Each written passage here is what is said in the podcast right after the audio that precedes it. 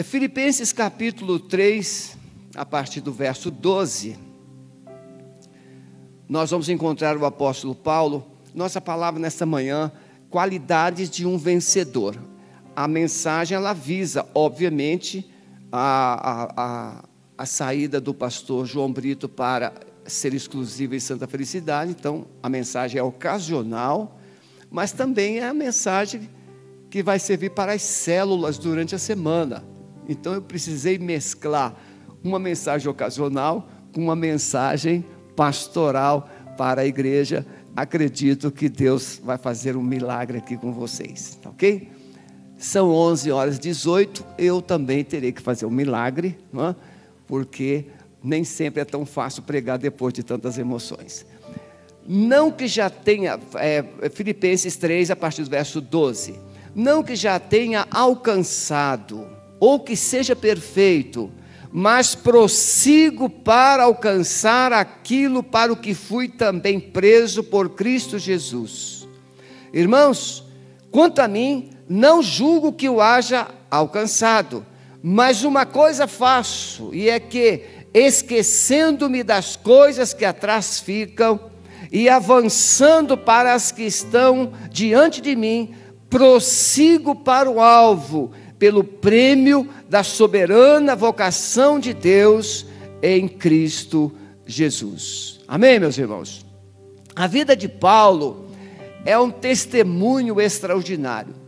E, obviamente, quando a minha palavra vem nesse sentido, encorajar pastor João e pastora Débora nesse sentido.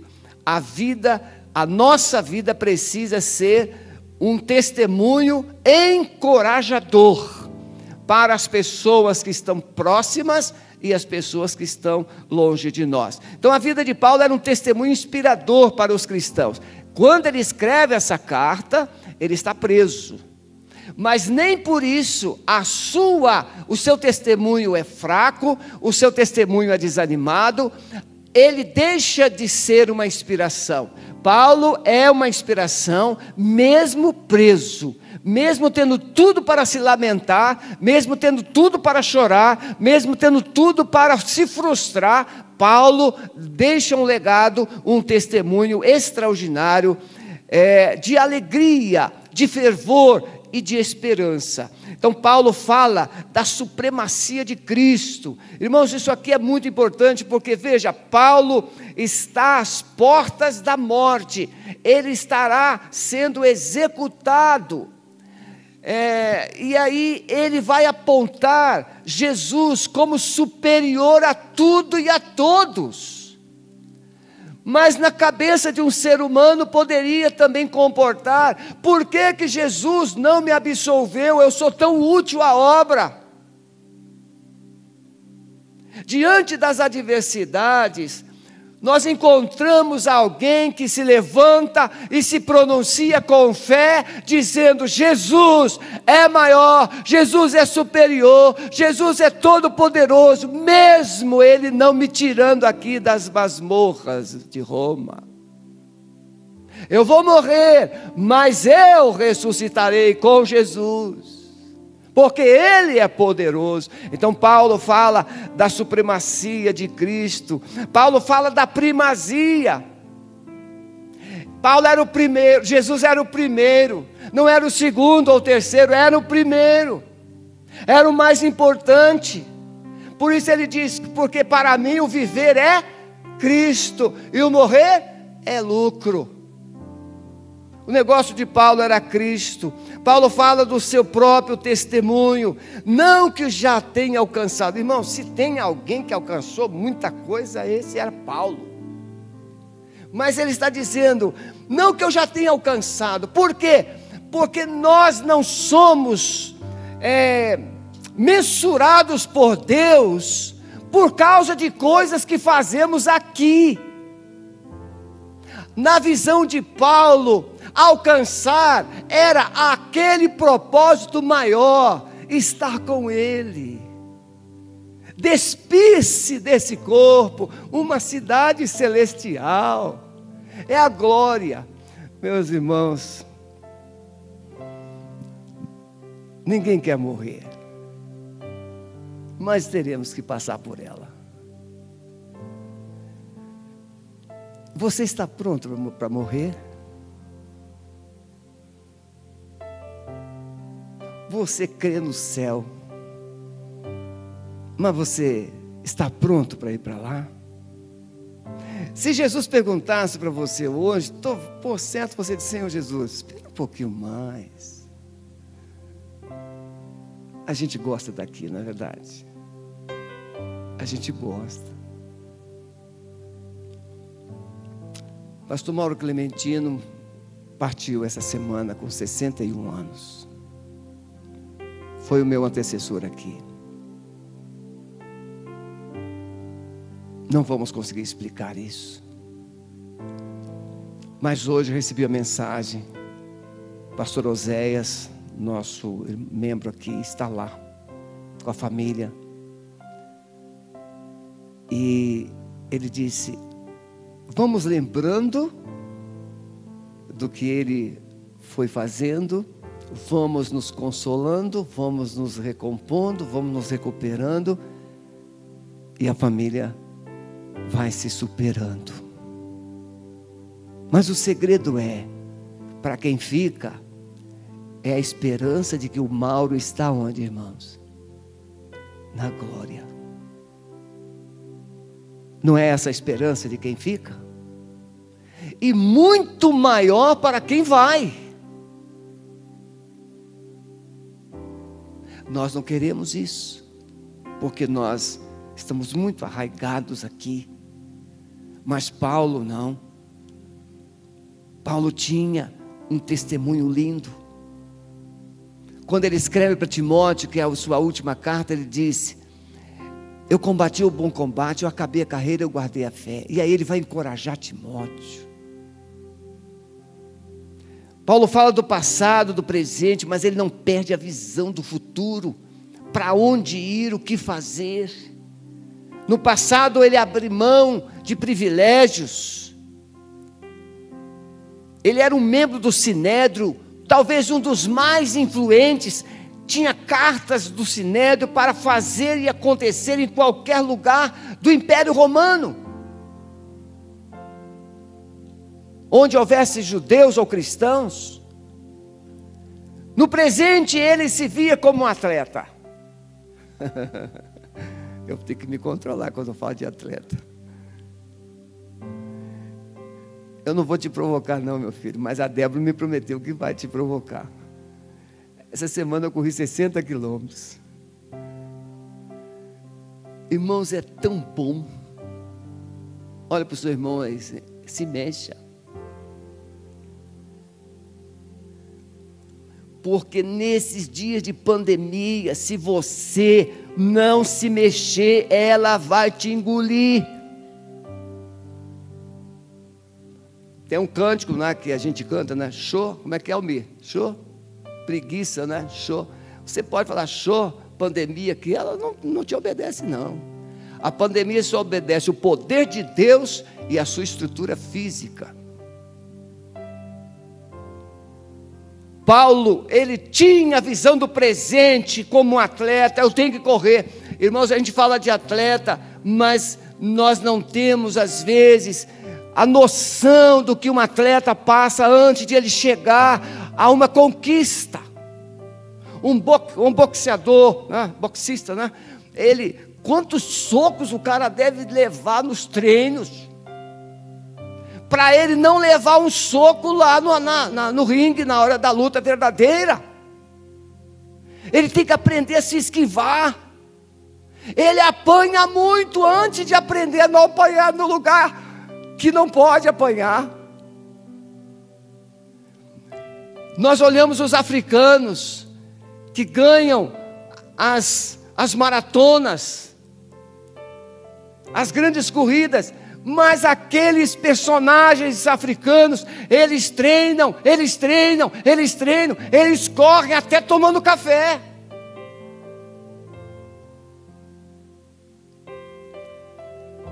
Dizem que eles correm descalços. No futuro, Paulo se apresenta como estrangeiro, Quando ele olha para o futuro, assim: meu lugar não é isso aqui, não. O meu lugar não é aqui, o meu lugar é lá. Estamos aqui de passagem. Você e eu precisamos treinar nossa mente e o nosso coração. Quando eu falo mente, é o coração. Mente, coração, o nosso lugar não é aqui, o nosso lugar não é aqui, mas a gente gosta daqui. Não é aqui. Você tem que convencer o seu coração que o seu lugar não é aqui. Mas a gente gosta daqui. A vida do cristão, comparada como um atleta, você sabe que para participar dos Jogos Olímpicos de Atenas, eles precisavam, primeiro, se tornar um cidadão grego. Da mesma forma, para você se tornar um atleta de Cristo, você precisa se tornar um cidadão dos céus. Os seus pés estão aqui, mas o seu coração está lá. São os alvos estabelecidos pelos céus que deve nos mover aqui na terra. Não, isso não anula nossos sonhos pessoais, ter uma casa, ter um bom emprego, ter uma família grande. Eu sou de uma família de nove irmãos. Vocês não têm noção. Na nossa infância. Eram quatro chácaras. Meu pai e os irmãos deles. Total 25 primos. Vocês pensam que conhecem briga? Vocês não conheceram a gente quando criança. A gente não. Olha, eu prefiro me furtar, mas a gente aprontou muito. Por isso que eu tenho, eu tento ter muita paciência com as crianças.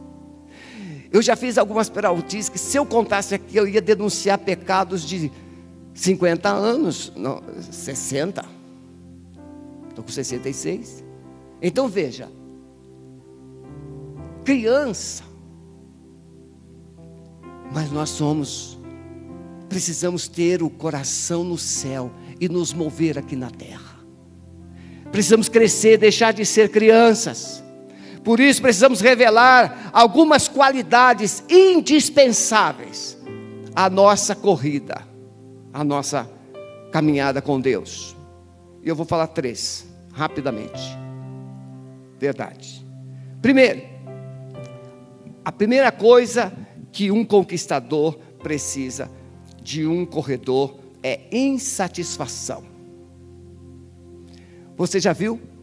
o corredor sempre acha que está acima do peso. O corredor sempre acredita que ele pode bater mais um recorde. Ele sempre acredita. E ele vai. Você sabe, aqueles que pulam, salto de vara, eles colocam um centímetro de cada vez, porque cada recorde é um milhão de dólares. Olha que motivação. Corrida. Um segundo, dois segundos. A, a motivação mas a motivação começa com uma insatisfação. Por exemplo, quando o pastor olha para a igreja e ele acha que está tudo bem, ele para de sonhar. Não é assim? Se está tudo bem, ele para de sonhar. Nós não vamos entrar em detalhes como que igreja funciona ou deixa de funcionar, mas quando um líder deixa de sonhar, a vida acabou. Quando um filho não sonha, ele nem começou a viver. A insatisfação. Ainda não chegamos no alvo que Deus propôs. O que é que Deus colocou nas mãos do pastor João e da pastora Débora para realizar um alvo proposto por Deus? O que é que Deus colocou nas suas mãos, na sua vida, para realizar um alvo proposto por Deus? Paulo diz: Não digo isso por necessidade. Paulo vai mostrar que ele está caminhando mas ele não, não alcançou ainda. Irmãos, Paulo alcançou tantas vitórias, tantos, tantos resultados extraordinários. Atos 19, 11 diz que, lá em Corinto, que Paulo, Deus pelas mãos de Paulo fazia maravilhas extraordinárias, ressuscitou mortos, milhares e milhares de pessoas se converteram, igrejas plantadas em toda a Ásia. E Paulo chega agora e diz: Não julgo que já o tenha alcançado, mas uma coisa faço, é que deixando para trás o que já foi feito, foi feito, o que não foi feito precisa ser feito. Tem coisas para fazer, tem, ah, tem terras para se conquistar, tem alvos para se conquistar, tem vidas para se ganhar. Mesmo sendo servo fiel, Paulo não estava satisfeito. Paulo não se conformava com as suas conquistas. Ele queria sempre o melhor para Deus, mesmo tendo consciência das suas fragilidades, da sua humanidade. Não podemos nos comparar, irmãos, com pessoas. Nós podemos até usar o exemplo ou a vida de pessoas para nos estimular, mas nos comparar não. Deus não precisa de dois Sebastião, Ele precisa de um só. Deus não precisa de dois João Brito, Ele precisa de um só. Muitas vezes nós queremos imitar o outro. Não, a vida do outro pode me motivar, mas nunca ser igual. Porque a vocação e o propósito de Deus na vida é individual. Cada pessoa. Veja, todos os pais desejam ver os seus filhos bem-sucedidos, mas nem todos os pais conseguem usar as mesmas ferramentas motivacionais. Nós temos, Paulo conquistou muito. Quando nós olhamos para Moody, Spurgeon, Finney, nós olhamos para grandes homens de Deus, nós nos sentimos motivados, mas não para ser igual. Não podemos nos comparar com os mais fracos para justificar nossas fraquezas. Não podemos nos comparar com os mais errados para justificar nossos pecados. E nem nos comparar com os mais bem-sucedidos para definir ou explicar nossa depressão, nossa frustração. Na visão de Paulo, a luta contra o pecado e o mundo nunca termina. Quando ele escreve aos Romanos, ele vai dizer no capítulo 7, verso 24: Miserável homem que eu sou, quem me livrará do corpo desta morte? O que eu quero fazer eu não faço, o que eu não quero eu sempre faço. Paulo vai entender que nós somos essas pessoas, irmãos. Você pode estar vivendo um momento bom, um momento no fogo, um momento animado, um momento de conquista, e você pisa na cabeça do diabo, mas basta acontecer algumas coisas e você fica meio jururu. Ou só acontece comigo? Num dia você estava com segurando né, a orla de Jesus no céu. Você está no topo. No outro dia você está se rastejando. Por quê? Porque nós não somos Deus, só Deus é imutável, só Ele não muda. E o apóstolo Paulo vai dizer: Que miserável homem que eu sou. O que eu quero não fazer de bem, de certo eu não faço. Irmãos, nós temos temperamentos, nós temos conceitos, nós temos valores diferentes uns dos outros. Ser perfeito, na visão bíblica, é ser maduro. Quando Deus chama Abraão e manda ele ser perfeito. Na linguagem bíblica, a pessoa perfeita é a pessoa que chegou a uma maturidade espiritual.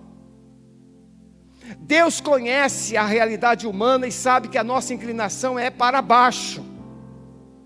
Nós sempre tendemos para o pecado. Mas a maturidade pode nos manter no lugar que Deus determinou.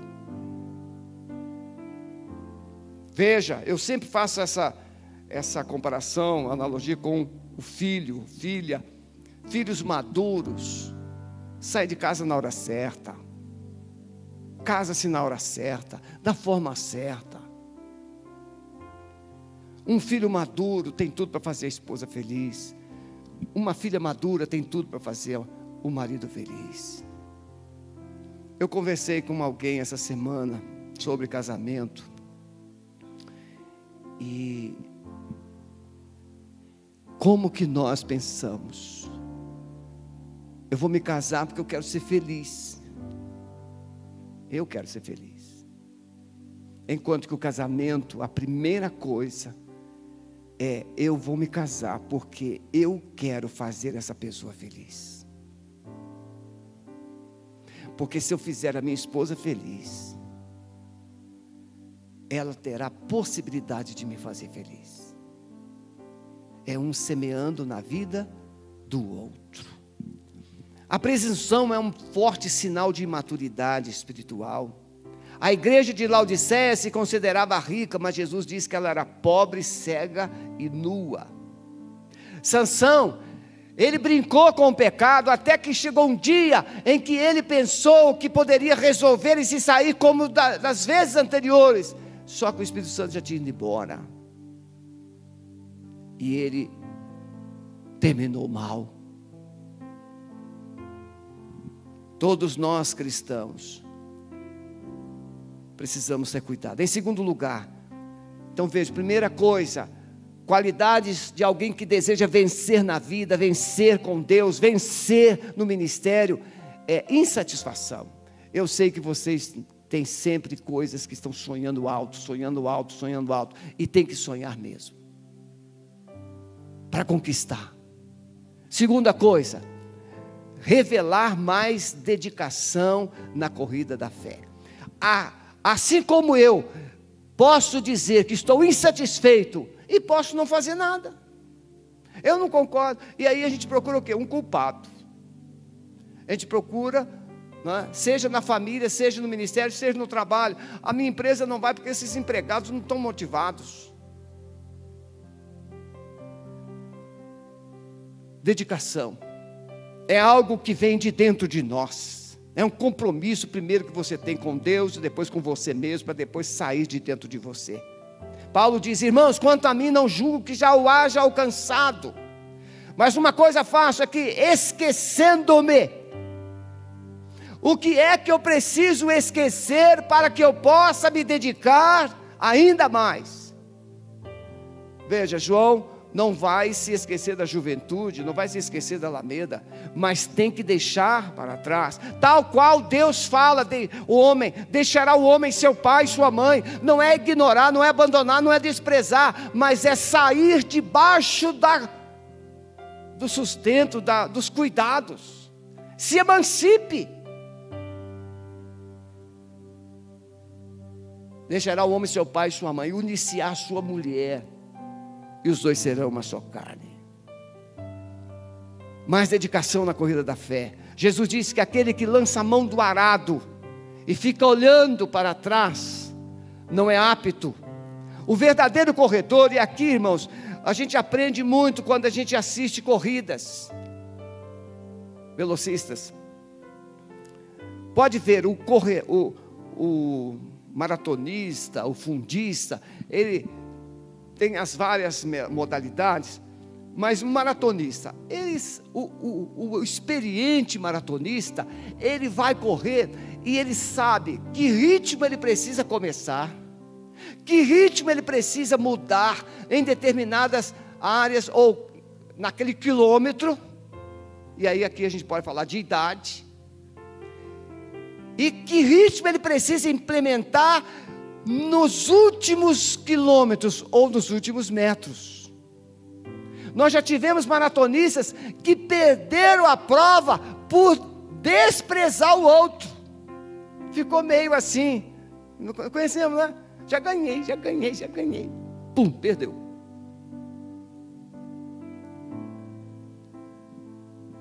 Ritmo. O que faz a gente ter motivação, o que faz a gente correr bem.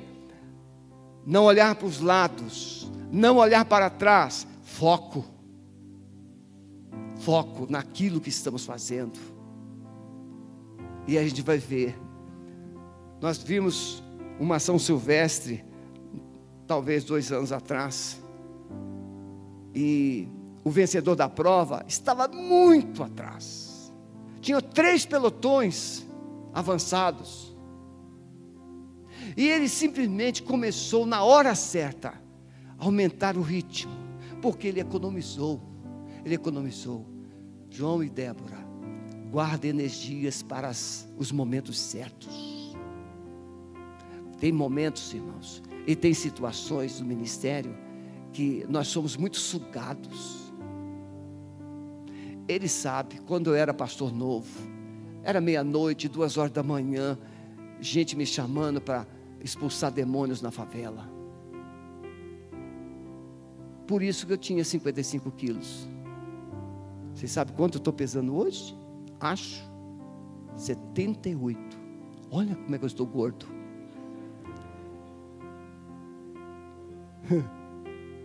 Tem que correr mais. Tem que correr mais.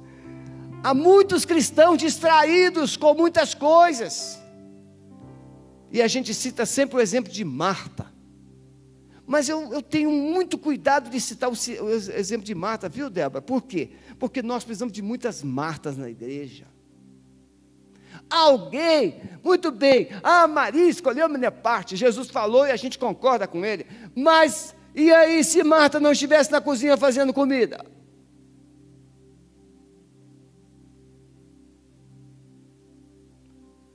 As tarefas são diversificadas. Nós entendemos o que Jesus quis ensinar. Tem horas que nós temos que priorizar. Mas tem hora que a gente tem que comer. Então nós precisamos das Martas, mas nós precisamos das Marias, nós precisamos das Déboras, nós precisamos dos Josués dos guerreiros. Neemias é tentado a desviar. Neemias está realizando uma grande obra. E Neemias é tentado de todas as formas a se desviar do foco. Mas ele diz assim: Estou realizando uma grande obra, não posso descer. Não tenho tempo para vocês. Vocês agora estarão de tempo integral lá. Saibam dizer não.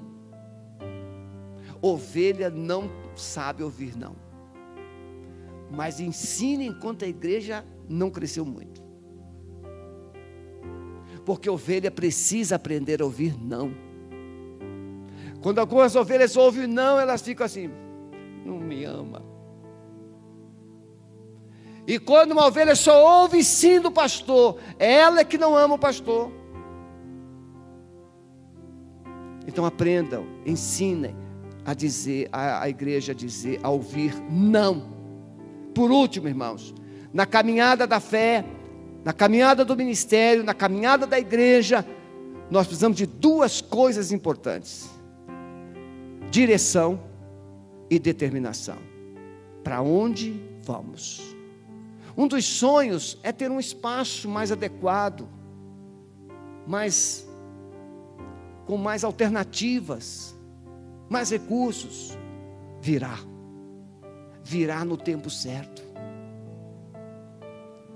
Mas a segunda coisa é determinação. Irmãos, eu vou falar amanhã, se Deus permitir, para um grupo de pastores sobre a igreja pós-pandemia. E esse pastor que me convidou, ele diz assim: Pastor, nós estamos enfrentando uma situação difícil. as lideranças se acomodaram. Se acomodaram. Irmãos, para quem domina a tecnologia, celular, computador, pronto, você fica de pijama o dia inteiro. É só colocar uma camisa bonita em cima.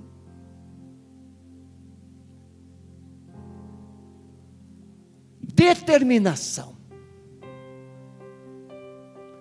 é aquilo que vai mover você para a direção que você definiu. Para onde eu vou? E aí eu vou. O verdadeiro corredor não corre olhando para trás. Nós temos o exemplo da mulher de Ló e dos espias de Israel, olhado da forma errada. Os espias viram gigantes. Davi vê gigante, mas Davi não trata. Davi olha para Deus e diz: Esse gigante vai cair. Determinação. A mulher de Ló tinha o coração nas coisas boas que ela julgou ter deixado em Sodoma, ficou olhando para trás. Ficou toda a vida agora olhando para trás. Uma estátua de sal. O sucesso de um corredor está na, na sua determinação de vencer. Irmãos, aqui o João gosta muito do Rambo, o personagem Rambo. É, é, quando ele tinha oito anos, ele ganhou o helicóptero do Rambo. Ih, ficou feliz da vida. Foi eu que dei, não, foi um presidente da juventude. Custava caro para burro, aquele negócio. Naquele tempo o meu ganhava, ó. Não dava para comprar essas coisas, né? Mas você pode ver, tem um filme que o Rambo, o personagem, ele vai é, voltar a boxear porque ele precisa de um dinheiro. Ele apanha feito cachorro doido. Cachorro doido apanha para fugir. Né? Mas ele apanha muito, mas ele não diz. Aliás, o Rambo, ele deve ser um anjo, porque apanha sangue, não quebra nada, continua correndo, sai e, e chega inteirinho no final do filme. Incrível. Hollywood consegue fazer coisas que a gente nem imagina. Né? Antes de exigir esforço, antes da conversão, Paulo perseguia. Antes da conversão, Paulo perseguia a igreja. Agora, Paulo persegue aquilo que Deus havia mostrado para ele: gente, almas, plantar igrejas. O alvo de Paulo era esse. Na corrida olímpica, somente um vence, mas na corrida da fé, Todos podem vencer. Todos podem chegar. Todos podem conquistar. Todos podem ser coroados. Todos. Mas na corrida olímpica, só um. Para se ter a vitória na vida cristã, não basta só determinação, você precisa seguir regras. Precisa seguir regras. Ontem o João Brito terminou o sermão dele com Deuteronômio 28 para se ter, como tem crente querendo todas as promessas de Deus. Mas qual é a condição para se receber as promessas de Deus? Obediência. Se vocês obedecerem, todas essas promessas te perseguirão. Mas é fácil a gente chegar e colocar assim: não, eu sou filho do rei. Determinação. Um dia, todos os cristãos vão comparecer diante de Deus. E eu poderia até fazer, se eu pudesse, né? aqui um exercício. De cada um se aproximar e perguntar. Os casais até que estão pertinho podem fazer. O que você entende que vai ouvir do Senhor Jesus quando você chegar lá?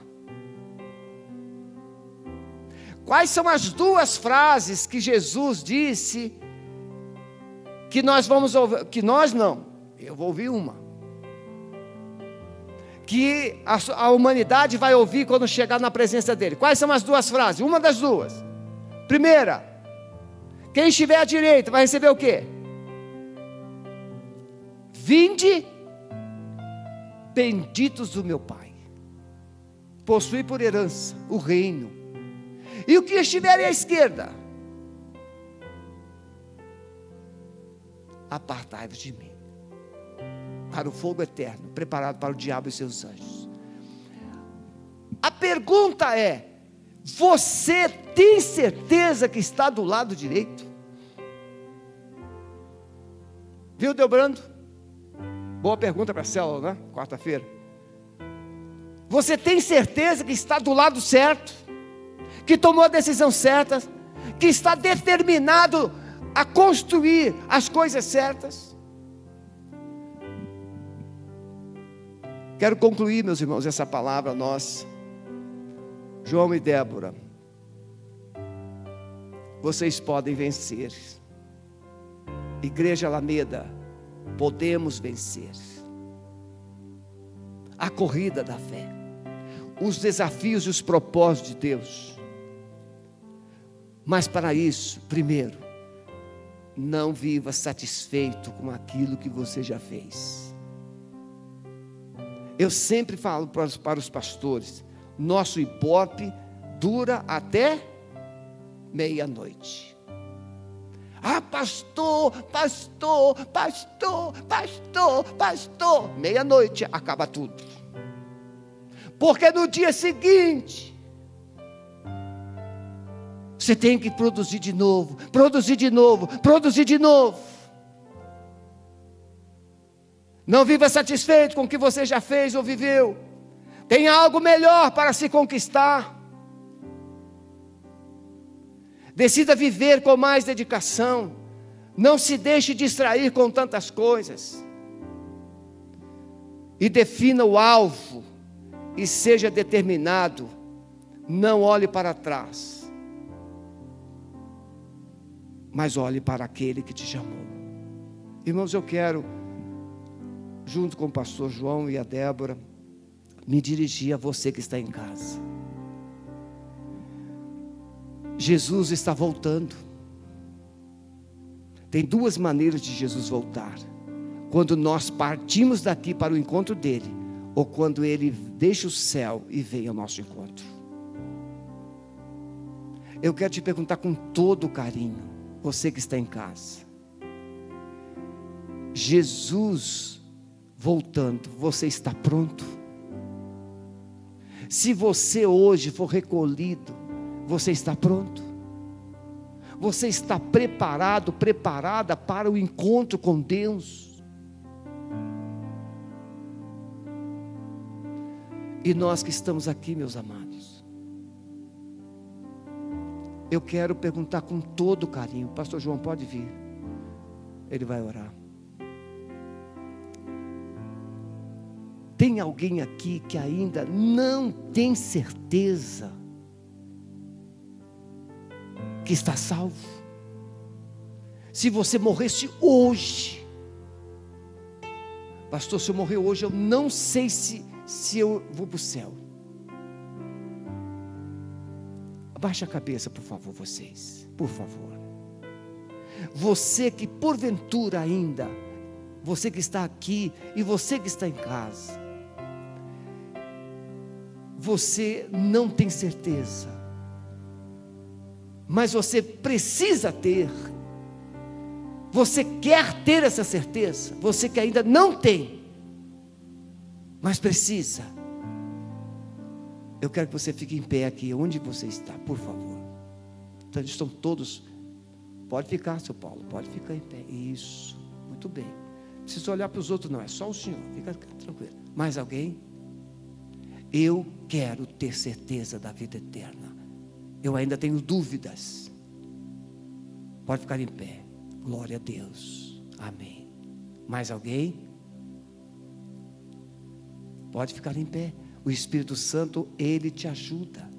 Ele testifica no seu coração se você é ou não filho de Deus. Mais alguém? Eu quero ter certeza da minha salvação. Pode ficar em pé. Permaneçam em pé um instantinho, por favor. Amado Espírito Santo, coloque as mãos assim, vocês dois que estão em pé, assim, assim, isso. Amado Espírito Santo, essas duas vidas preciosas estão dizendo que querem ter certeza de que o Senhor Jesus voltando estarão salvas.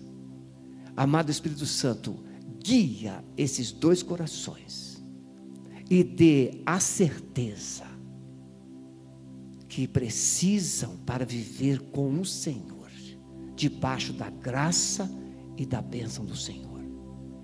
Oramos assim também pelos que estão em casa, que estão decidindo, estão colocando no chat agora, eu estou crendo que tenho a vida eterna. Eu quero ter essa certeza da vida eterna, em nome de Jesus. Amém. Deus abençoe. Pastor João vai despedir orando e o bênção apostólica. Você pode ficar em pé, por favor? Quando duas semanas atrás eu estava saindo com o meu carro e assim que eu desci a rua, ouvi um barulho e vi que ele estava com um problema. Encostei e comecei a trocar, tive que trocar o pneu. E eu comecei a ver parado ali perto da estrada, os carros vindo, os carros voltando, passando. Eu falei, Senhor, o que o Senhor quer me ensinar com isso? Ele falou exatamente no meu coração. Há momentos que você vai ter que parar você vai ver os carros passando, os carros voltando. E ali eu estou trabalhando com você. Você não vai parar tudo. Mas eu estou parando você para tratar, para mexer, para continuar ministrando em seu coração. Consertei o pneu, troquei, fui para um borracheiro e lá ele arrumou, ele falou assim: "Olha, procura uma oficina, dá uma verificada" e fui até outra oficina Falei assim: olha, dá uma olhada aí com carinho nas quatro rodas. Ele começou a tirar. Ele falou assim: olha, vai demorar um pouco. Eu falei: quanto tempo? Ele falou: mas não, não, não tem como te dar um tempo exato. Eu fiquei lá quatro horas. Eu comecei a ver algumas coisas que eu nunca tinha visto dentro de uma oficina. Primeiro, Deus começou a ministrar meu coração sobre o tempo. Deus começou a ministrar meu coração sobre faça manutenções todo dia, calibragem, pare no tempo de secreto todos os dias, continue fazendo isso. Ele eu fui sendo ministrado por Deus, mas eu saí em determinado momento e eu comecei a ver os mecânicos trabalhando e um deles no meu carro. Eu vi que ele estava separando algumas peças que ele ia jogar fora e outras peças que ele ia reaproveitar. E Deus começou a falar assim: Você está vendo essas pessoas trabalhando? Enquanto você ia para casa, eles estavam trabalhando. Enquanto você pegava um Uber ou um táxi, alguém vinha te buscar, eles estavam trabalhando naquele teu veículo. E eu percebi, irmãos, que em muitos momentos nós não valorizamos quando nós não vemos nós precisamos valorizar mesmo sem ver, porque sempre tem alguém trabalhando, sempre tem alguém fazendo uma obra, tem sempre uma pessoa em algum canto desse universo realizando uma obra do Senhor. Eu fiquei muito impactado com o cuidado daqueles homens, cuidando do meu carro, não só pelo salário deles, mas pelo zelo que eles tinham. Pastor, por que o senhor está falando isso? Deus tem ministrado no meu coração, irmãos, de que a igreja não vai precisar ir atrás das bênçãos. As bênçãos vão bater na tua porta. Se você simplesmente viver no tempo de Deus, na obediência de Deus. E eu queria encorajar a sua vida, a sua casa, a viver dentro desse propósito. Se a nuvem parou, pare. Se a nuvem andou, ande. E quando a nuvem andar, é porque você cumpriu os projetos e os propósitos do Senhor naquele lugar. Eu tenho entendido isso de Deus. A minha casa tem entendido isso de Deus. Por isso eu quero orar por você. Orar por essa igreja, como eu fiz ontem. Declarar as bênçãos de Deus sobre essa casa. Temos muitos que estão em casa. E talvez você diga: as pessoas não estão aqui, mas elas estão em casa. Elas continuam cultuando. Temos pessoas que estão em Portugal, como o seu Renato, uma ovelha da nossa igreja. Ele está lá em Portugal, mas está cultuando com a gente. Deus sabe exatamente aonde você está. E a tua decisão hoje pode ser: Senhor, eis-me aqui. Eu quero ser usado por ti. Eu quero ir além, eu quero sonhar projetos novos, eu quero que os galhos, as folhas vão por cima dos muros. Irmãos da Alameda, não pense que essas quatro paredes podem ditar a igreja. A igreja vai para fora muito mais do que antes.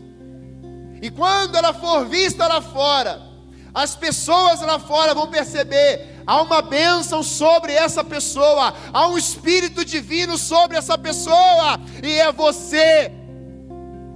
Quem está comigo aqui? Quais são as pessoas que estão aqui ou em casa que podem dizer: Eu sou morada do Espírito Santo de Deus? Porque a bênção de Deus está sobre ti. E quando a bênção de Deus está sobre você, ou estiver sobre você, você não vai precisar procurar moveres, os moveres vão soprar perto de você. As terras vão ser sacudidas, os montes serão sacudidos, porque Deus declarou uma bênção sobre você. Se você puder erguer seus braços, suas mãos aos céus, e mesmo com essa máscara, porque essa máscara não pode calar você. Pedro diz isso. Nós não podemos deixar de falar do que temos visto e ouvido. E se você puder começar a expressar o grande eu sou nessa manhã, declarar quem é o seu Deus, o nome dele, dizendo: Senhor, há uma bênção sobre a minha vida, há um Espírito Santo sobre o meu coração, e eu quero ir além, eu quero enxergar além, eu quero que essas folhas venham por cima, passem por cima dos muros eu sou um ramo frutífero que vai crescer, vai desenvolver e vai frutificar na estação própria, no tempo oportuno, porque estamos enraizados nas águas do Espírito Santo de Deus, as correntes de Deus. Nessa manhã, você vai encerrar a sua carreira como vencedor, porque é uma bênção de Deus sobre você, igreja. É a noiva dele. Eis que eu estou convosco todos os dias da sua vida. Eu permanecerei com você. Quem estiver ligado em mim, eu nele, esse dará fruto. A igreja foi chamada por Deus para dar fruto, para marcar as vidas e não deixar manchas. Deus está levantando na igreja nesse tempo de pandemia, nesse tempo de pós-pandemia, para deixar marcas do Evangelho, marcas do amor de Deus, marcas da alegria, marcas da unção, marcas da transformação, marcas da cura, marcas do avivamento, marcas da salvação. É uma nova estação, a estação da primavera chegou a primavera floresce, a primavera frutifica. Deus está colocando novas folhas, frutificação sobre a Alameda nesse tempo. Estamos indo além. Por isso começa a pedir o Espírito, o Espírito Santo me encha nessa manhã. Eu creio que o Espírito vai soprar nesse lugar aqui agora. Vidas serão embriagadas pelo vinho novo de Deus. Não se conforme Decida crer que a glória de Deus está nesse lugar. O céu está aqui. E você começará a exaltar e glorificar o nome do seu Deus. Diga: Tu és grande, Tu és poderoso. Eu me rendo a Ti. Eu quero tudo que o Senhor tem. Eu quero tudo que o Senhor é. Eu quero ser um ramo frutífero ao Senhor. Oh Deus, em nome de Jesus. O Senhor fez isso no tabernáculo. O Senhor fez isso no tempo de Salomão. O Senhor desceu em Atos 2. Em definitivo, que nessa manhã, Pai, a glória do Senhor possa encher esses corações que estão aqui. Que a vida verdadeira do Senhor venha sobre essa casa. Nós abençoamos esse ministério também e declaramos, Senhor Deus, a multiplicação, a bênção do Senhor em todas as áreas, ministérios, projetos, em cada papel, em cada caneta que escreveu um projeto, profetizamos um tempo de crescimento exponencial nesses dias. Nós não teremos só dois cultos aqui, nós teremos quatro, cinco cultos em um mesmo dia. Deus, nós abençoamos esses ministérios, esses pastores. Declaramos que aqueles que estão escondidos, como Davi, Gideão, o Senhor os achará e o Senhor vai trazer um a um e serão vocacionados, serão ungidos pela presença do nosso Deus. Eu quero declarar a bênção do Senhor sobre essa casa. Assim, Senhor Deus, nós cremos, como o Senhor fez com Elias colocando uma jarra de água e um pão fresco. Nós abençoamos esses elementos, Pai, na vida do pastor Sebastião, da irmã Sueli, da Lília, do Serginho, da Aninha, do pastor Maurício, da Denise e da Esther. Declaramos, Senhor Deus, que a vida dos teus filhos estão blindadas pela presença do Senhor e eles viverão dias de glória nesse tempo. Esses pastores, meus amigos, viverão dias de glória. Aqueles pastores que já foram, o Senhor colocará dias de glória nesses ministérios. E aqueles membros que vão chegar aqui, que serão multidões de conversões, de salvação viverão dias de glória nesse lugar, porque a bênção do Senhor está sobre essas vidas. Recebe a minha gratidão. Eu te agradeço. Eu te agradeço pela minha esposa, pelas minhas duas filhas. Eu te agradeço pelos meus pais, meu sogro, seu Osmar, a minha sogra, Dona Isolde, a Chile, Wendel eu te agradeço pela minha família. Eu te agradeço pela família Alameda. E que o amor de Deus, o nosso Pai, a graça nosso Senhor e Salvador Jesus Cristo, e as ricas consolações do Espírito Santo de Deus, seja com você, igreja, e com todo o povo de Deus, espalhado em toda a terra hoje e para sempre. Amém. Aleluia. Você pode aplaudir ao Senhor.